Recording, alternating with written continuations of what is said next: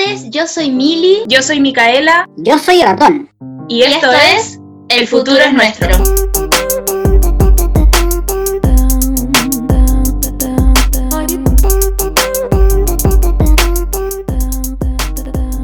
Bueno, en este capítulo de El futuro es nuestro vamos a estar conversando sobre medio ambiente, sobre sustentabilidad, sobre reciclaje, y de cómo podemos ayudar a... Sí, por una visión positiva, sí, sabemos que el mundo se está acabando por nuestra culpa, pero... Al menos tratar de... Em, algo podremos hacer todavía. El futuro que queda es nuestro. Sí. Y con la Mili entrevistamos a personas diferentes en este capítulo. La Mili entrevistó, bueno, ambas, a tres personas entrevistamos bastante experimentadas en sus áreas medioambientales. Sí.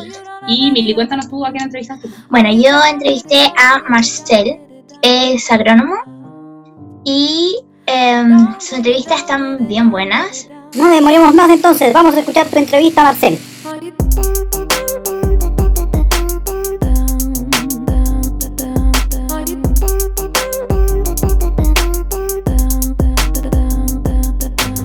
Hola Marcel, ¿cómo estás? Eh, ¿Cómo te ha ido en esta cuarentena? Em, oye, cuéntanos un poco de quién eres, preséntate. Em, ¿A qué te dedicas? Cuéntanos un poco de ti. Hola Mili, hola Mica. Tanto tiempo. Un gusto compartir con ustedes. Yo estoy bien, dentro de todo, a pesar del encierro. He aprovechado el encierro para estudiar, ver películas, hacer ejercicio. Pero con mucha ganas de salir también y que pase esto pronto. Les cuento, bueno, mi nombre es Marcel, soy vecino de la comuna de Santiago, soy ciclista, soy herbívoro y soy huertero. También soy agrónomo de profesión y un trabajador social de oficio.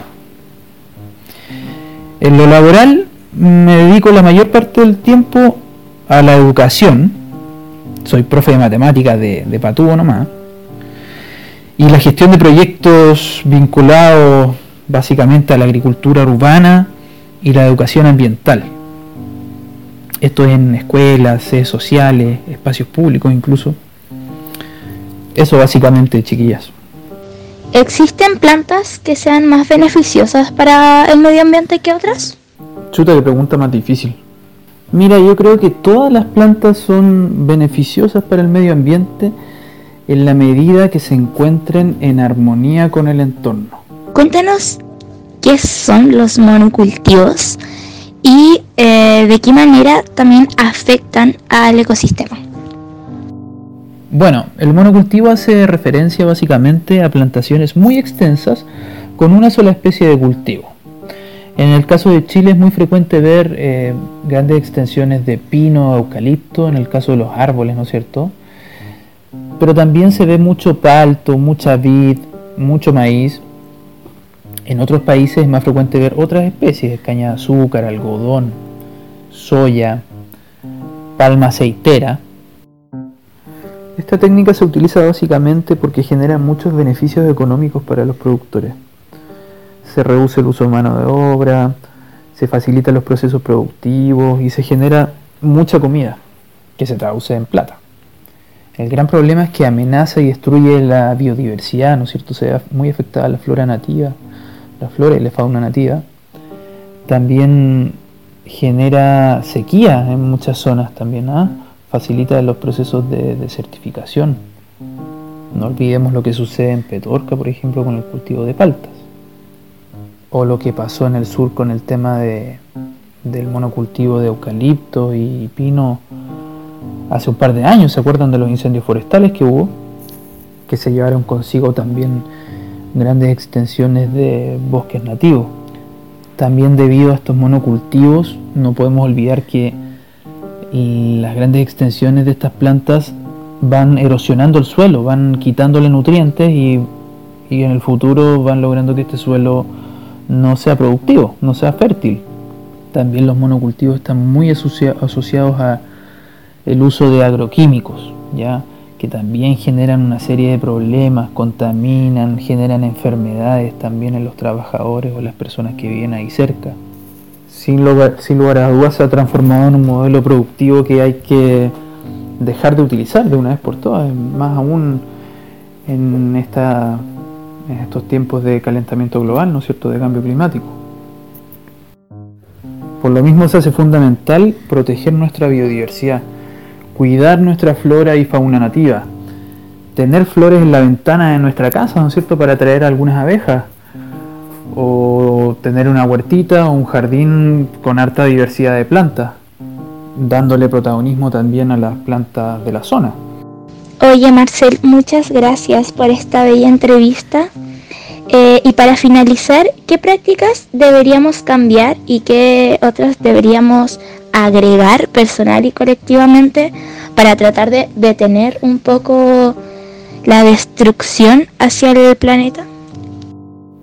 Bueno, yo recomendaría muchas cosas. En primer lugar, me parece fundamental que estemos constantemente leyendo, educándonos con respecto al tema, informándonos e informando a los demás. También me parece muy importante que nos organicemos como comunidad para poder enfrentar los problemas socioambientales que se nos vienen en el futuro y obviamente los del presente. Y finalmente siento que es muy importante también empezar a cambiar ciertos hábitos. Separar los residuos, tener una dieta más vegetariana, bajarse del auto, caminar, andar en bicicleta y básicamente consumir menos y disfrutar de las cosas simples de la vida. Ya chiquillas, muchas gracias también por invitarme a su programa, ha sido un gusto estar con ustedes. Espero que nos podamos ver una vez que termine esta pandemia maldita y que estén súper bien. Nos vemos pronto, chao.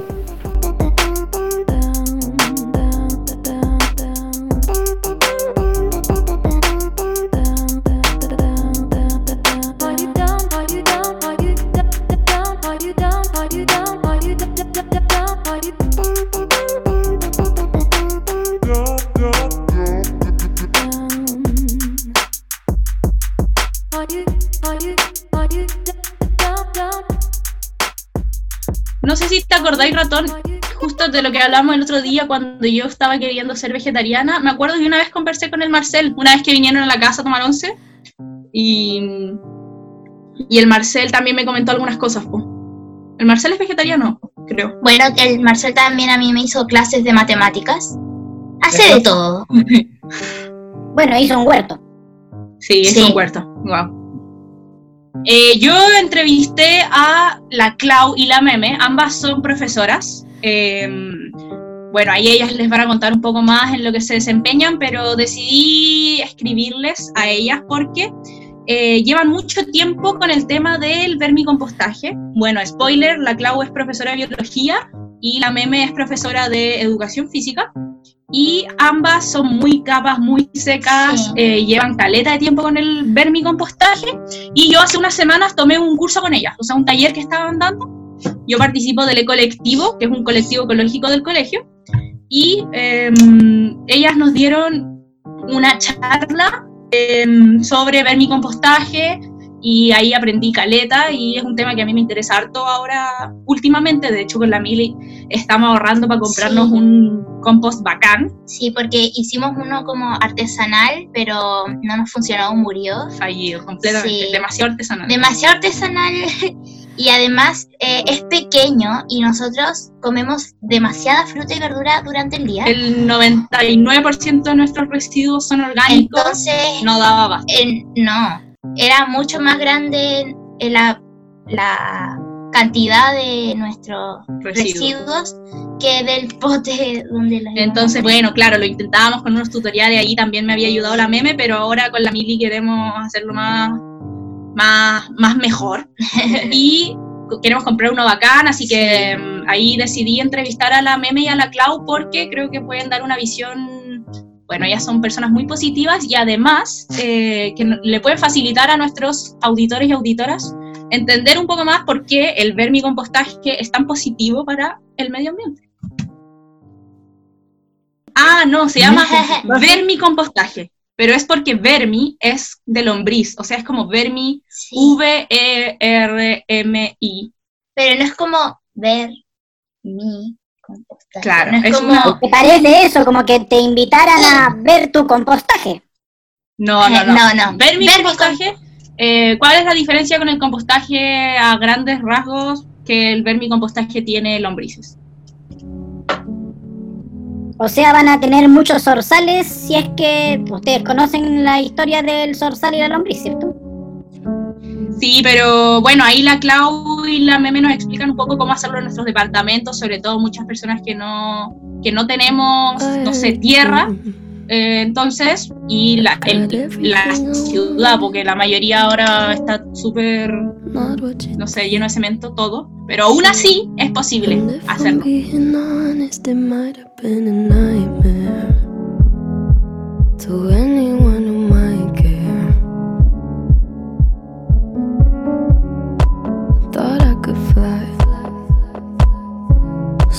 Stepped off the golden. mm. Nobody cried. Nobody even noticed. I saw them standing right there. Kinda thought they might care. I had a dream.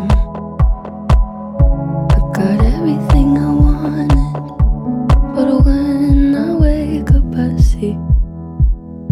you with me. And you say, as long as I'm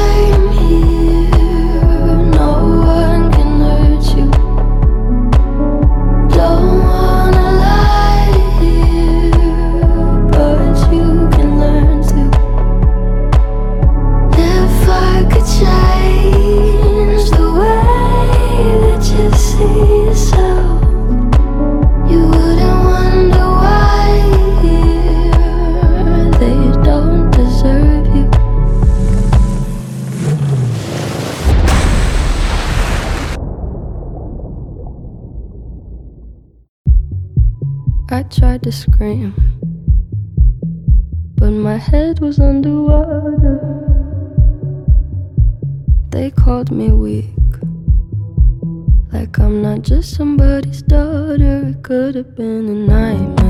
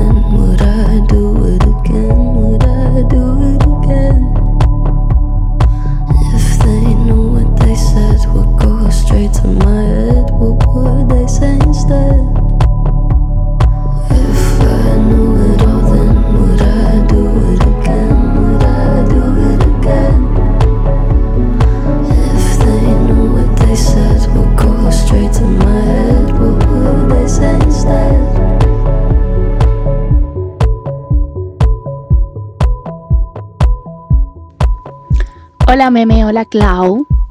Preséntense a nuestro público, quiénes son, cómo se llaman, a qué se dedican y por qué están aquí hoy. Hola, yo soy la Meme o Magdalena.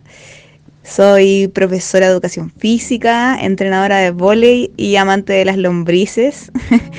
Em, mi objetivo al crear el Compóstate fue educar a la gente lo mejor posible y lo más posible, em, promover el reciclaje orgánico y, y darle esa visión y mirada importante de hacernos cargo de lo que nosotros desechamos, entre comillas, hacernos cargo de nuestros residuos.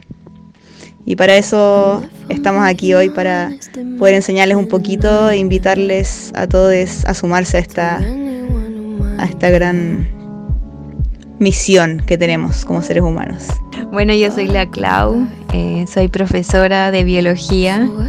Mi camino a la pedagogía fue un poco largo, partí estudiando carreras súper científicas y ahí me di cuenta de que quería enseñar y quería cambiar el mundo, así que terminé estudiando pedagogía en enseñanza media. Y llevo más o menos un año ayudándole a la Magdalena en el Compostatec.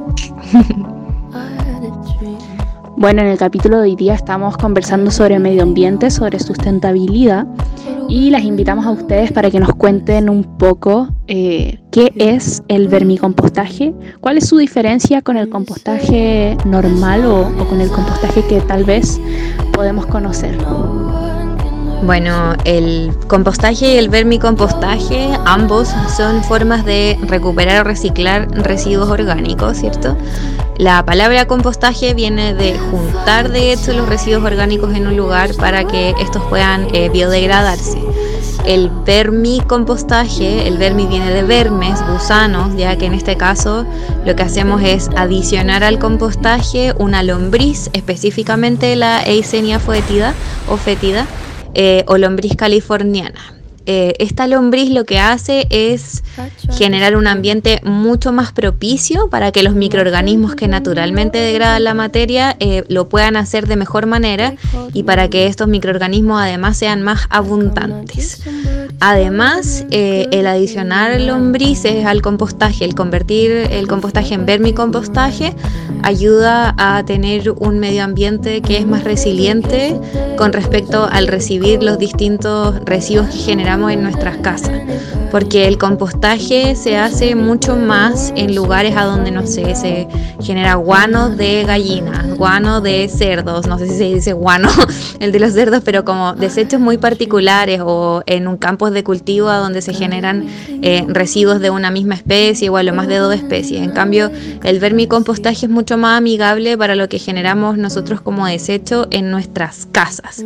Porque, no sé, la mañana sale una naranja, una cáscara de plátano, al almuerzo puede que salga un poco de lechuga, cáscara de tomate, eh, no sé, la tarde cortamos el pasto. El, el vermicompostaje es mucho más resiliente en el, en el recibir constantemente residuos orgánicos y además eh, de distinta categoría, entre comillas, porque le adicionamos residuos secos, residuos eh, frescos, que serían como las verduras y la fruta, y lo hacemos de forma como no persistente, pues no, no, no, no, todos los días desechamos lo mismo en la vermicompostera. Y además eh, lo podemos hacer a distintos ritmos. Normalmente en el compostaje que se hace como entre comillas industrialmente, cuando se hacen pilas de compost, eh, se forma una pila de compost en una vez y eso se va moviendo hasta que el humus ya se haya generado. En cambio acá podemos eh, adicionar constantemente a un mismo cajón o a un mismo espacio de vermicompostaje residuos y no vamos a tener grandes problemas. Oye, ¿y de qué manera se fueron acercando? ¿Cómo conocieron, eh, cómo conocieron el vermicompostaje? ¿De qué manera lo fueron implementando en sus vidas? Eh, ¿Y de qué manera lo llevan hoy a la práctica? ¿Cómo fue ese, ese acercamiento?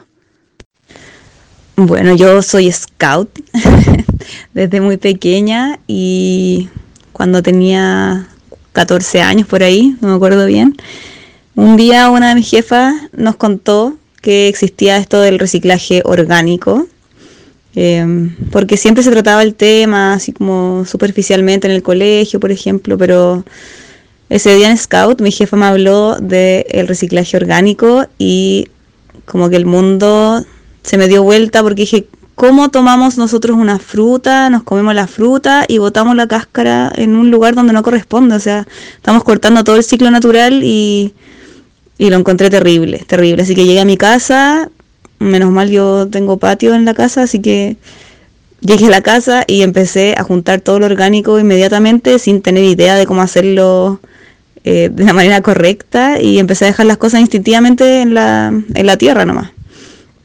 Así que estuve varios años dejando los residuos en, en un espacio que tenía asignado para ello y empujando a toda mi familia para que lo hiciera porque, no sé, me salió instintivamente. Realmente creo que debemos hacerlo, o sea, es parte de lo natural, de, del ciclo de la materia y, nosotros estamos afectando fuertemente en, romper ese ciclo natural. Así que hace unos tres años conocí a Nicolás Rosselló, que me enseñó a, a reciclar estos residuos orgánicos con ayuda de la lombriz Eisenia foetida. Y ahí me, me, volví loca porque las encontré secas, son muy secas, o sea, logran transformar lo que ya, ya está muerto en vida nuevamente y, eso es, es, maravilloso, yo lo encuentro maravilloso. Así que ahí me fui especializando y dije, no puedo dejarme esta información solo para mí y decidí crear el, esta página en Facebook primero. Se me cayó el carnet. creé la página en Facebook para empezar a enseñarle, a entregar tips a la gente, a demostrarle que es súper fácil, que se puede hacer en cualquier espacio, en departamento, en casa, en el campo, en cualquier parte se puede hacer. Solo tenemos que aprender a, a, saber cómo manejar esos residuos porque el resto lo hace lo hacen las lombrices y los honguitos y las bacterias. Y yo, ah, la Clau, me sumé hace un año más o menos que la meme me invitó a participar con ella en el Compostate.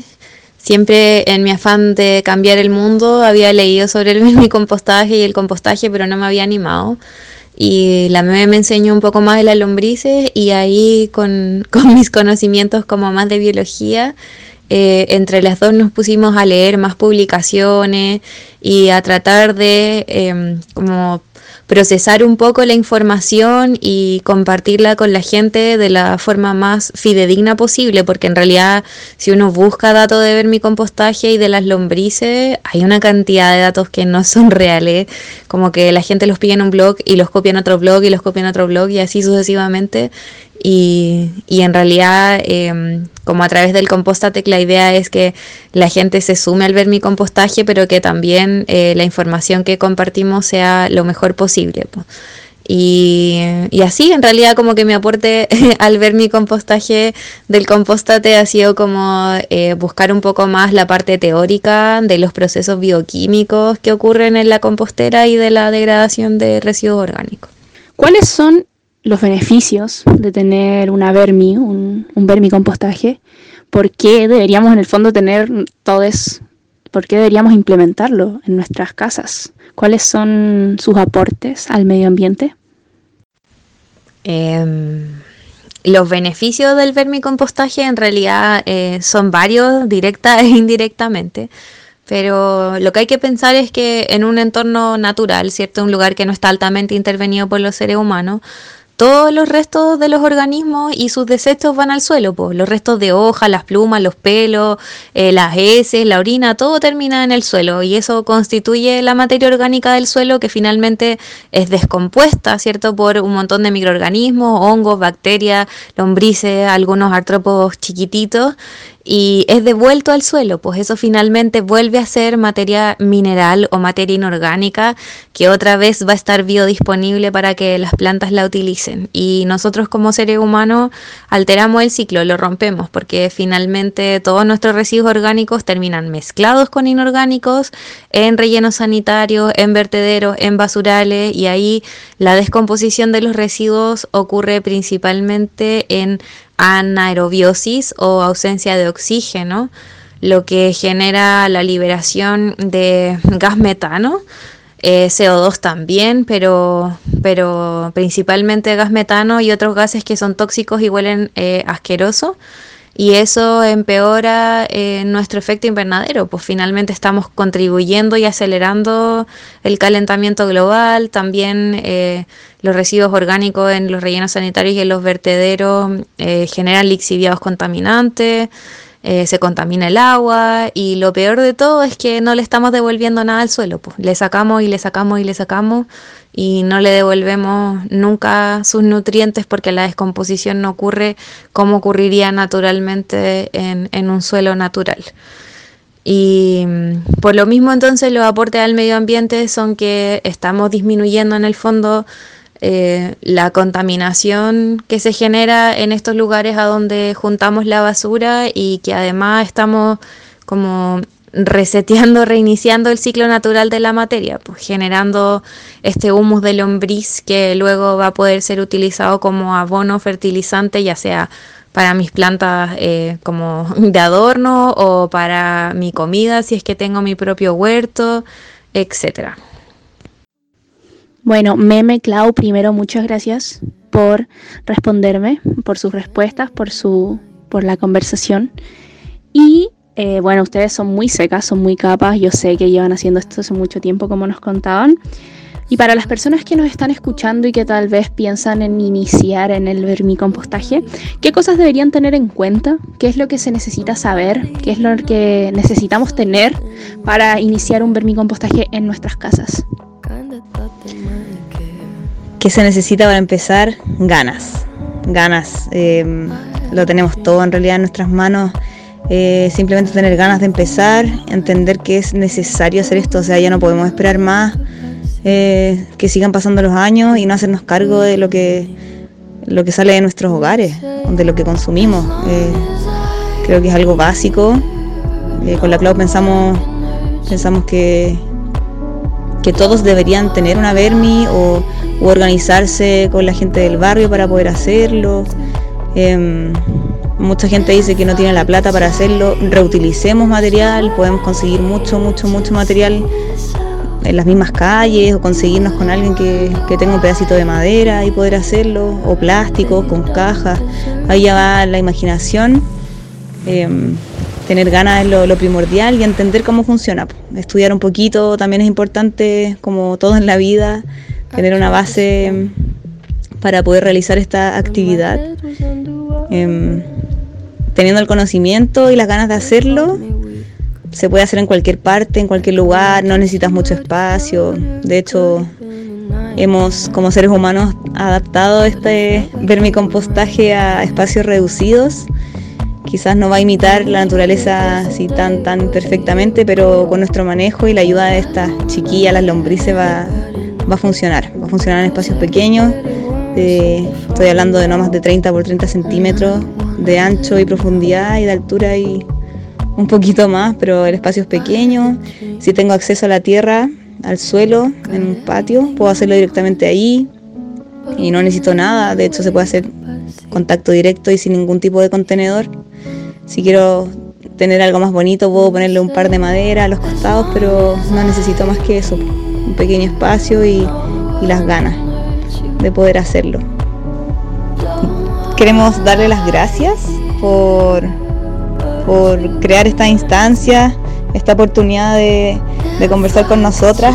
creemos que es súper importante poder masificar esto, que sea parte de nuestras vidas, parte de la vida de todos, porque en realidad más del 60% de nuestros residuos son orgánicos. Hay mucha gente que está reciclando los residuos sólidos, que el plástico, el vidrio, el metal, pero falta esto del orgánico que, está haciendo daño, hace daño cuando, cuando dejamos esto en la basura.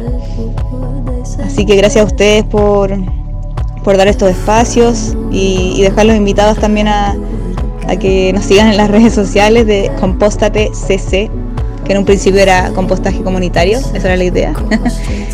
Em, para que estén atentos a próximos talleres si quieren aprender en mayor profundidad sobre el reciclaje orgánico y cómo pueden adaptarlo a sus vidas domiciliarias.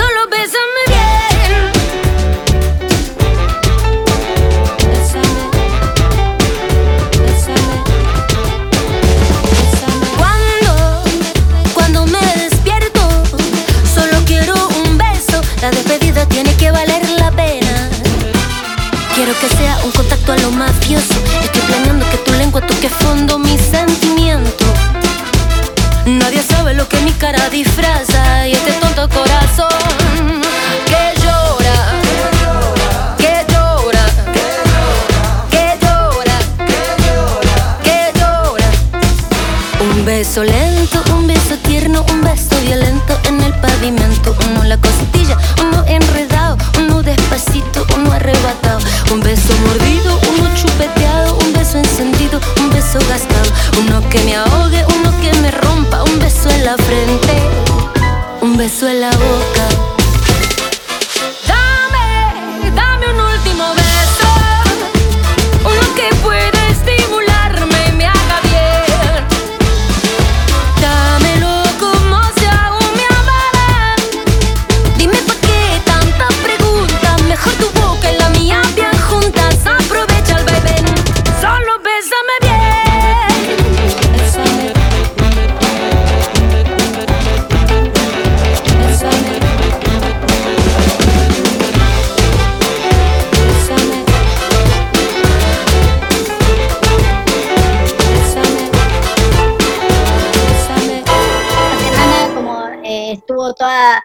hubo caceroleo y, pasaron otras cosas porque salió libre un, o sea, no es que salió libre, pero le dieron una, una condena ridícula a un, a un violador.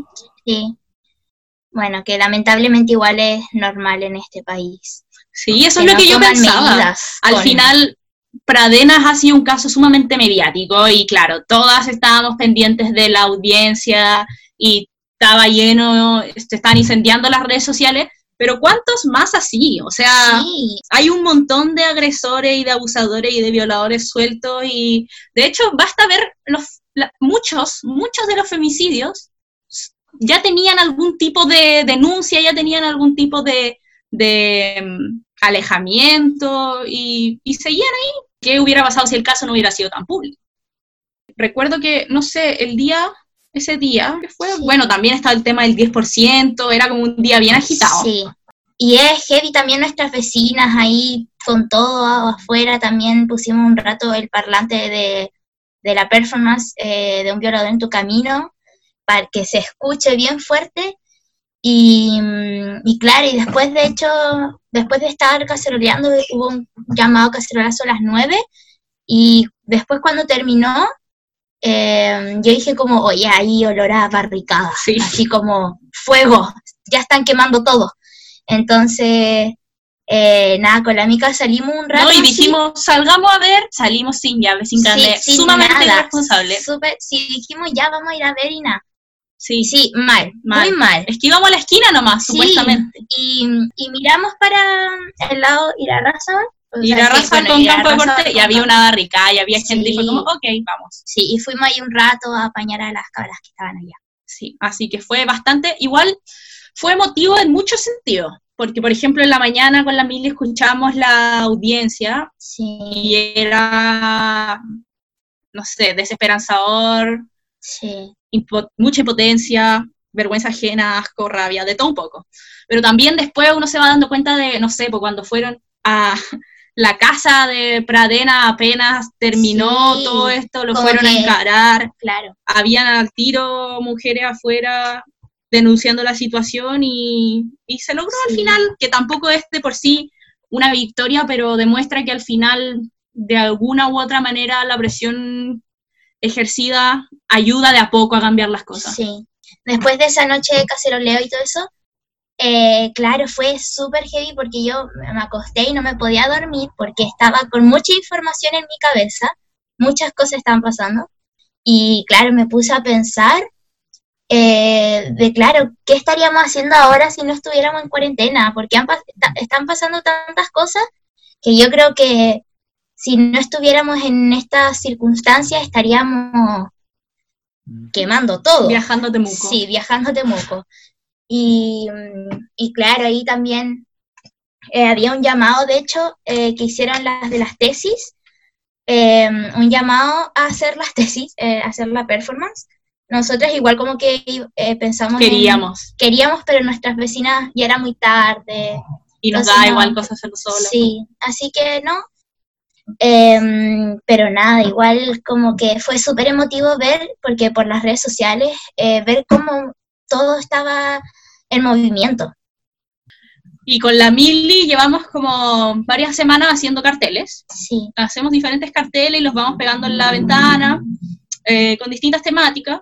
Sí. Eh, y claro, pues ahora tenía, y hemos recibido de todo un poco, porque igual pasa gente, se queda mirándolos como Sí. pensativamente, otra gente como que los mira con complejos. La otra vez estaba regando fuera en el patio y pasa una persona y yo no estaba pescando, estaba de hecho como escuchando música y regando. Entonces estaba, y de repente escucho, ¡Fuera Piñera! Así de la nada. Y yo miro y, y había, claro, una persona afuera que estaba leyendo los carteles y en uno de los carteles tenemos Fuera Piñera y me hizo así como un gesto de, vamos, lo vamos a sacar. Y fue como. Fue una linda Sí, expresión. es una buena manera también Sí. de intervenir y de alguna manera decirle a la gente como no nos hemos olvidado de cosas. Sí. Oye, y es que en el colegio, eh, porque tú eh, recién me estabas contando que habían tenido asamblea ahora nomás, y, y todas estas mismas cosas las conversan, están de, como son como parte de los temas que tienen eh, para tratar o algo así, ¿o no? Eh, un poco. Pasa que ahora estábamos eligiendo representantes para una unidad del colegio que se llama Unidad de Género y Sexualidades. Muy atingente, como verás. Eh, esta unidad de género y sexualidades eh, se creó el 2018 a raíz de una toma, bueno, 2018, Mayo Feminista, eh, muchas instituciones educativas en toma, el colegio también, y de ahí surge la necesidad de, oye, tenemos que abordar la temática de género. Bueno, nuestro director se fue porque estaba funado por abuso, eh, entonces quedó como un poco la escoba en el colegio y fue, ¿qué hacemos ahora? Esto no lo podemos dejar aquí. Y de ahí surge la UGSEX, Unidad de Género y Sexualidades, eh, que bueno, se ha replicado en hartos espacios educativos que ahora tienen secretarías eh, que positivamente han nacido. Y claro, la unidad de género es una instancia multiestamental en la que están representados todos los estamentos del colegio y se trabaja en la educación de la comunidad, en, el, en la autocrítica, en el cuestionamiento, en la reeducación, eh, en cuanto a estas temáticas de género. Como hablábamos en el capítulo pasado sobre las funas y eso, hay hartas cosas sobre las que estamos aprendiendo todos todavía, entonces hay mucho por trabajar aún. Así que ahí estábamos en Sí. esa asamblea. Y sí, pues igual dentro de todo, eh, con la UGSEX ah, hemos tenido hartas posibilidades como de conversar estos temas. Ustedes también, en el nuevo mundo, que es eh, el un mundo del futuro, que es de ustedes, va a haber seguramente una mejor situación desde ese punto de vista. Y ojalá también desde el otro punto de vista, que es eh, el de la conciencia ecológica, ¿no? Que a propósito del compostaje que también estábamos conversando. Yo pensaba como, o sea, hace poco, la verdad, desde con el veganismo y todo eso, que yo me empecé a interesar un poco más en el medio ambiente. Antes nunca en mi vida había sido una problemática y mucho menos algo que se me hubiera como inculcado desde pequeña. Creo que ninguno de nosotros ha recibido, por ejemplo, una educación medioambiental, que es algo en lo que Sí. estamos al debe. Y siento que Ya, pero eh, tampoco es que ustedes crecieron sin ninguna orientación o sin ninguna... Si igual tenían conciencia ecológica, lo que pasa es que uno no tiene los hábitos. no O sé. sea, es que siento que en el colegio como lo típico que te enseña es como cuidemos el planeta, el planeta se está quemando o cosas así, pero claro, en verdad es muy poca información, es muy básico. Lo O sea, le creo que uno puede tener conciencia, pero realmente no hay una educación medioambiental. Sí, y en verdad como que lo que hice la mica yo cuando, no sé, hace tres, cuatro años no pensaba en el medio ambiente.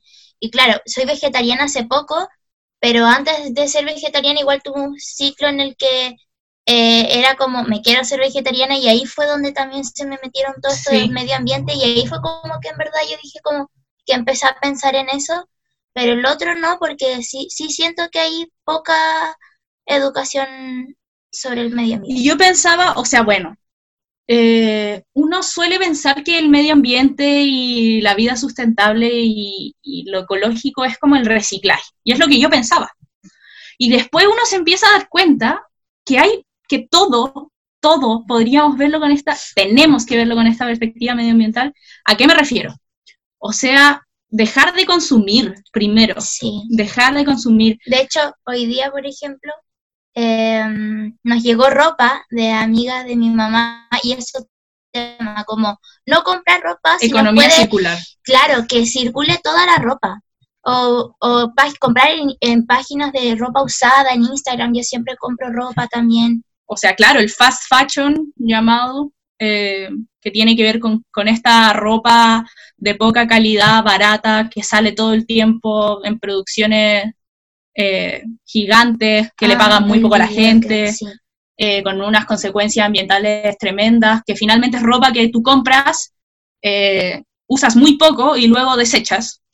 Esa Y es esa como no es la idea. lógica, y te compras la de la siguiente temporada, Sí. todo el Y ahí todo el rato es consumir, consumir, consumir. Y es brutal porque al final todos nuestros hábitos, todo lo que hemos aprendido o todo lo que no hemos aprendido, tiene una consecuencia medioambiental que desconocemos.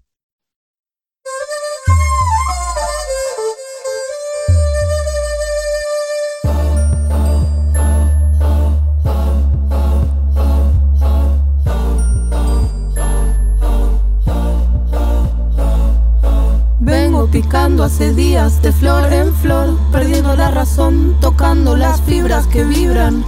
Entre suspiros y gemidos vas comiéndome vida. Tengo clavada la idea de verte en la vereda, pero siempre estás más allá, más allá. Y aquí me tienes china, escuchándome la vida yéndome al río en tren. Y aquí me tienes toda china, escuchándome la vida, yéndome al río en tren. Justo de las flores que me vas dejando, no le temo al cambio de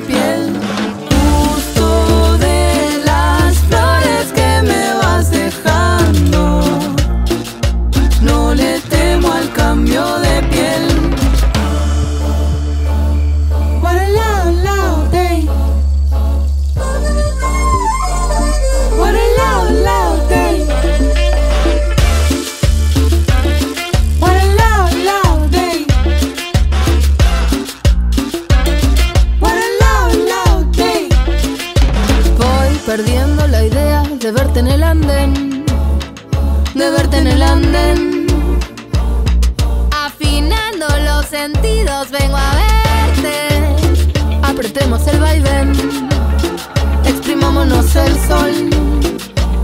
Como el venenoso que viene a romper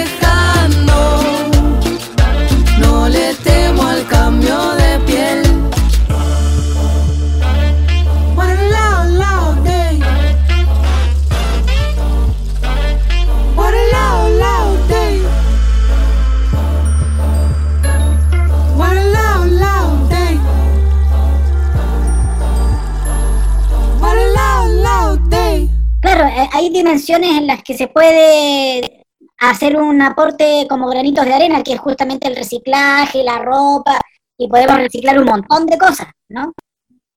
Pero hay otras dimensiones de la vida en que lamentablemente eh, ya formáis parte de un sistema que es muy contaminante, muy contaminante.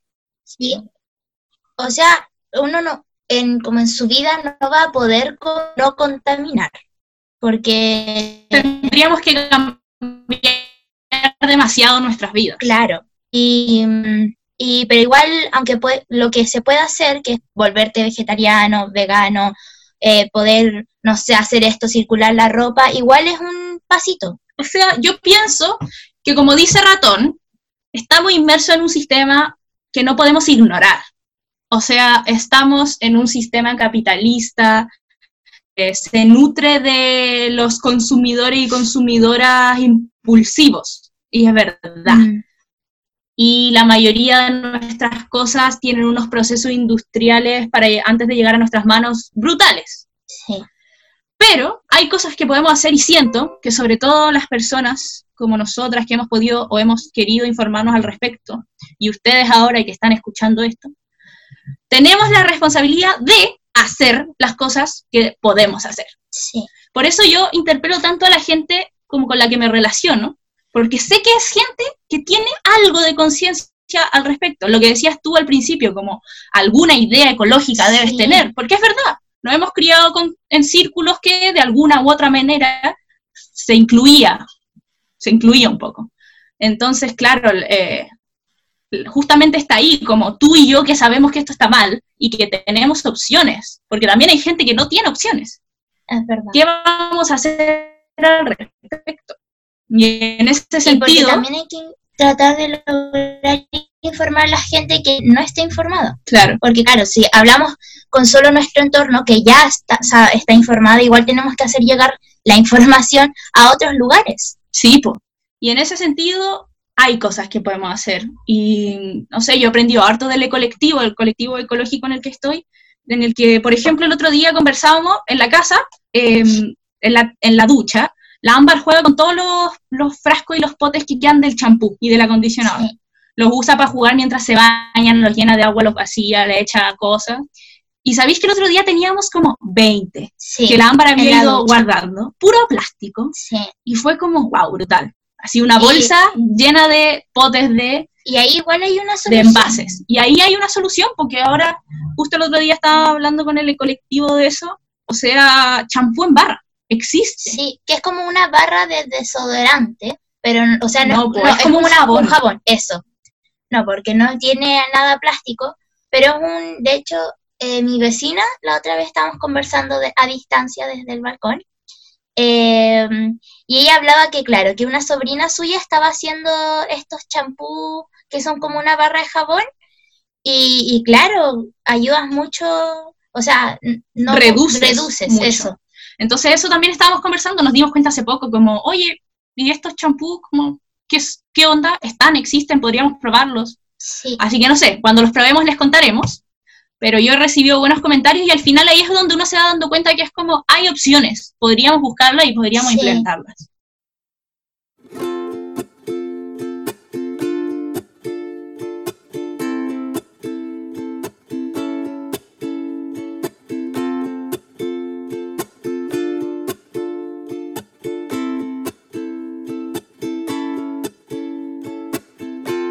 De tu vida y de tu tiempo. Suficientes para ver dentro de tus ojos el momento. Que me obligue a renacer. Dame vida y dame aliento. Que yo ya perdí el conocimiento.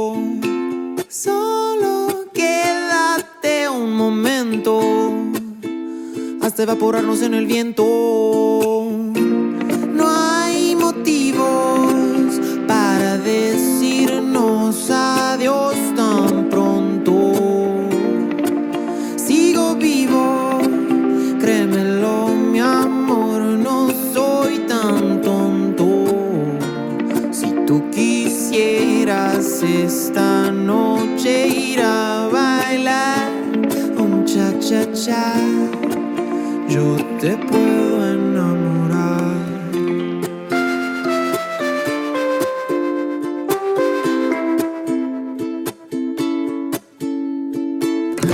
Dame de tu vida y de tu tiempo. Oh, que te quiero conocer. Déjame sentir el movimiento.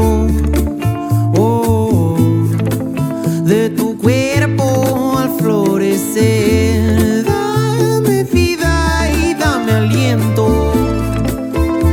Yo ya perdí el conocimiento.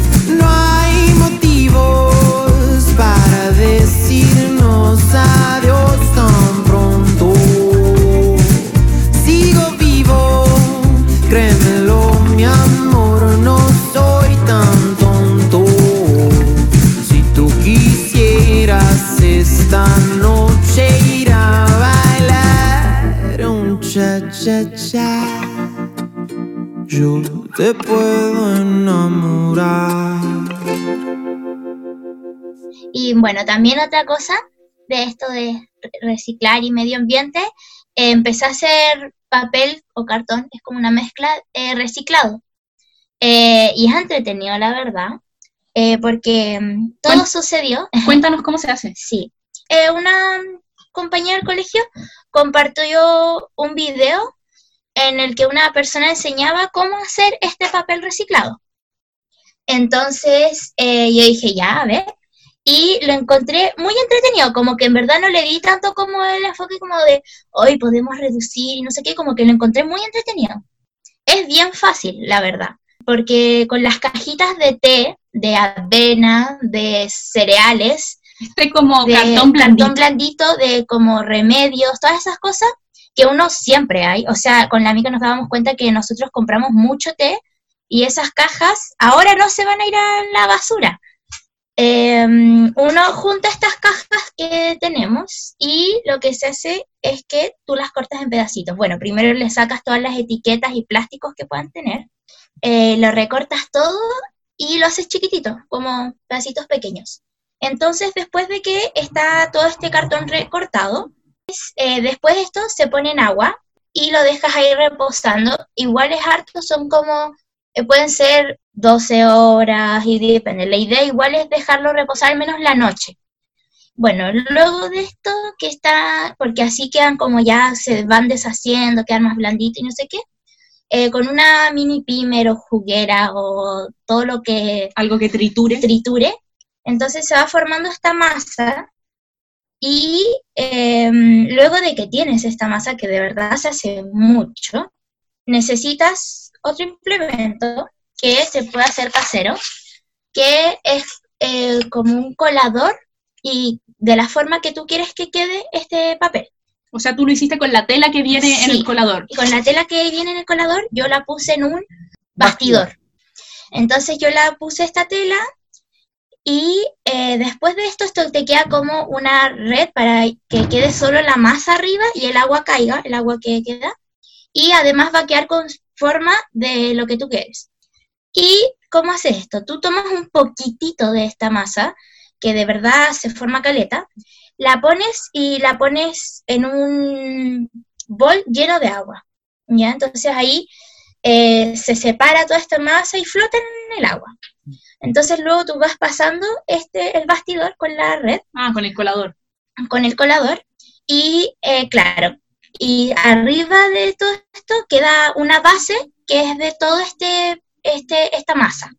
Entonces, eh, después, en una tela, que puede ser algo viejo que tengan, mm, en un lugar donde llegue un poco de sol o donde se pueda secar más rápido, en verdad. Yo la puse en la terraza porque en el día igual eh, llega más sol. Y claro, tú tienes que ir dando vuelta y hacer presión en el lado contrario para que quede bien aplastadita esta masa, porque es una masa. Y lo puse y después se deja secar. Y luego quedó cool. Y luego, claro, lo, lo sacas de la tela y es cartón. Es, o sea, no es cartón, Es es, como, como, es como este papel que usan para pintar con acuarela. sí, eso es. Y de hecho sirve que Es para, como un papel grueso. como, no es como hoja de blog, pero es como más, Mm. Más grueso. Quedó cool, la verdad. Sí, em, mis papeles venían con un diseño incluido porque las gatas pasaron encima Y quedaron con las con patas patas. con barro. Entonces, en verdad, en vez de achacarme porque mi papel quedó medio sucio, tenía un diseño. Así que Yo encuentro que quedó muy bonito. Sí. Además que como era circular el de la mili, siento que es perfecto para hacer como un dibujito y ponerlo así, sí, tiene bonita forma. sí. Sí, así que estoy muy feliz con mi proyecto y mm, espero que se haya entendido, pero para que ahí lo Tutoriales con sí, la mili. tutoriales con la mili, pero para que lo, lo puedan implementar ahora en cuarentena que hay tiempo igual, Y hay que Em, hacer cosas nuevas, como sí. este podcast. exacto.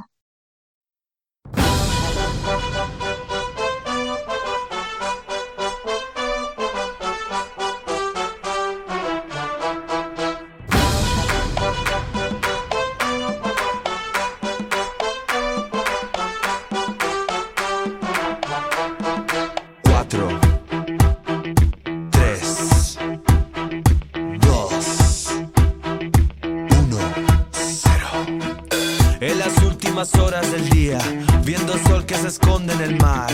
Una noche más yéndose el día, me gustaría a mí que estuvieras acá. No hace falta perder la cabeza, no hace falta dejar de comer. Dando vueltas sobre este planeta, lo haces, deshaces y lo vuelves a hacer. Los momentos después de contarte, tu cara de sorpresa al saber. No hace falta tener tanto miedo que el fuego recorra la cabeza a los pies. No hace falta que quedes afuera, no hace falta que puedas entrar. La alegría es igual que la pena como dos personas en el mismo lugar. La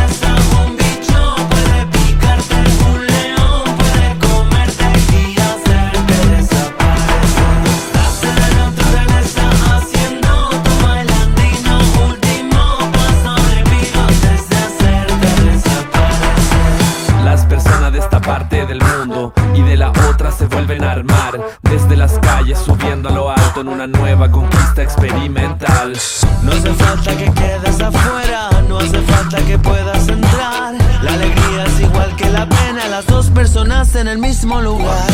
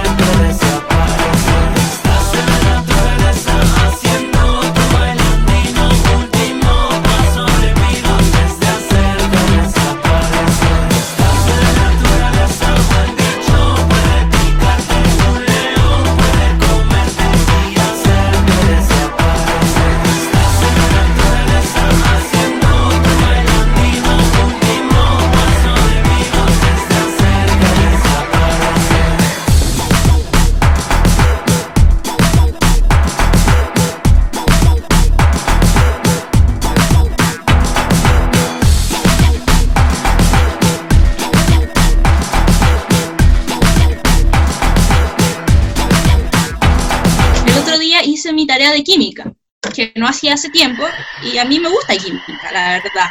No, no es una... A mí me gusta. De hecho, recuerdo que en séptimo y octavo me metí a los electivos de química. Y mi profe jefe además es de química, entonces le tengo como aprecio. Y fue igual entretenido porque estábamos viendo una unidad que era de aditivos alimenticios, sobre las cosas químicas que le echan a la comida, básicamente, a la comida procesada. Y encontré una aplicación muy buena. Eh, bueno, ahí nos explicaban que en cuáles tipos de grupos se diferencian los aditivos, eh, los que son como para espesar, los colorantes, los saborizantes, todos esos edulcorantes, todo eso. Y encontré, nos recomendaban una aplicación muy buena, que se las voy a recomendar. Este va a ser como mi dato del podcast. Se llama E-Aditivos. Y es una lista de casi todos los aditivos que existen y te dice su origen, el nivel como de riesgo para la salud. Em, Sí, entonces, hay por unos ejemplo, que tienen como una calaverita. Sí, y hay unos que tienen calavera y es como, no lo consumas. Y es bueno porque sobre todo para la gente vegana vegetariana, que a veces hay muchas cosas que, además estos desgraciados de los alimentos nunca le ponen realmente el nombre de los, de los ingredientes a las comidas. Siempre dice como ED, I, O 68. ¿Qué será eso? Bueno, esta aplicación nos dice que.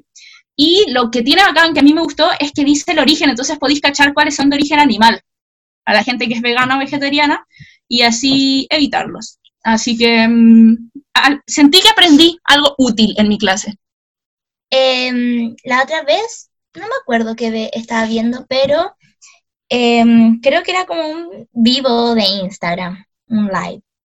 Y estaba viendo y eran dos niñas hablando y en un momento sacaron el tema de que hay un colorante aquí que le echan a las bebidas que en otros países es ilegal. Y es un Hay el- varios. Sí, bueno, hay varios, pero este es el que yo me informé, que es el colorante como de la Fanta que es un color que te ilumina, así súper fuerte. Y, mm, y que ella mostraba, porque ella estaba en España, y que ella mostraba que en España es un color como pastel la bebida. ¿Cachai? No es tan No es tan... Bueno, sí, po, yo me puse a, a indagar en la aplicación apenas la descargué y habían varios que decía como prohibido en y una lista de países. Igual la regulación de alimentos desconozco cómo será en Chile, pero no me sorprendería que favoreciera a los empresarios.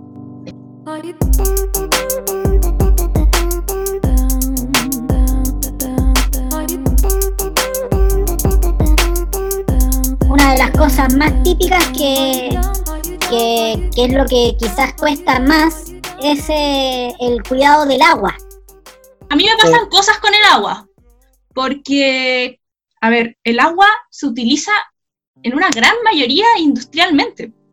O sea, las industrias son dueñas del agua y la utilizan, la contaminan y, y siento que en ese sentido sí, tenemos que adapta- a- eh, incorporar medidas eh, básicas, diría yo, como no lavarse los dientes con el agua deberían- o no lavar la losa con el agua corriente. Pero también, bueno, y además de exigir como una legislación que proteja el agua, que no, no es, también dejar de consumir cosas, o sea, las R yo sé que son ñoñas, pero son, son reales. Las. R del medio ambiente, esa, reducir, reducir, reciclar. Claro, yo eh, de algo que me siento culpable es que yo antes, antes, eh, siempre que ahorraba Luca, Casa Ideas, y me compraba cualquier tontera, de verdad. Yo amo Casa Ideas, pero de verdad era como un abuso. Es que Casa Ideas, bueno, Es particularmente hermosa. genera necesidad, hablemos Sí. sinceramente. Casa Idea genera necesidad. Yo voy a Casa Idea y es, y es triste salir sin algo. No. que hacen muy bien su trabajo. Casa Sí. Idea, malditos. Bueno, pero dejando fuera la discusión a Casa Idea porque es un tema sensible en nuestras Sí. vidas. eh, sí, hay muchas otras cosas que podemos, que podemos rechazar. Al final, esa, hay una cosa que creo que una vez me dijo la meme, de hecho, que fue como eh, reciclar debería ser la última R. Debería ser el último paso, porque al final se supone que reciclas lo que no, lo que ya, lo que tienes y que no puedes desechar. Pero antes deberíamos rechazar, no comprar cosas, no comprar más cosas que no necesitamos, Sí. reparar, Sí, que en verdad igual es complejo porque hay muchas cosas, la obsolescencia programada y todo eso. de hecho yo lo Regalar, regalar también, eh, hacer rotar las cosas. Esto de que, de, re- de pasarse la ropa, de pasarse co- incluso cosas que uno no necesita, no sé, donar Podríamos reutilizar los gatos. Ya tuve el gato durante este año, eh, está usado, te lo paso. Hay un libro infantil, o sea, ilustrado, que se llama Sixto Seis Cenas. Me hiciste acordar ese libro. Me suena mucho ese libro. Que se trata de un gato que eh, tenía seis cenas, porque vivía en seis casas diferentes y básicamente se paseaba, se rotaba por todas las casas, comía seis veces, era gordo, hasta que un día se enfermó el gato y lo llevaron seis veces al veterinario. Siempre estamos Sí, con la casa llena de libros. más libros que aire. así. Nos faltan estantes. Tenemos Sí. como 800 libreros y el Rorro el otro día tuvo que bajar a la bodega a buscar más libreros Sí. para poner. Caleta de libros, entonces ya lo saben, en redes sociales, Instagram, Facebook. Es todo por mi parte. Muchas gracias, Mika, Mili, una vez más. Y espero que se hayan entretenido este ratito. Y que comiencen y que se hayan iluminado. Sí. Y hayan Y dicho. que digan, oh, voy a hacer papel reciclado. Oh, voy a ser vegano. Oh, Voy, Voy a, a- dejar de consumir cosas. sí. Voy a ser una persona sustentable. Voy a ser un gato. Y esto fue El futuro es nuestro. Chao. Chao. Chao.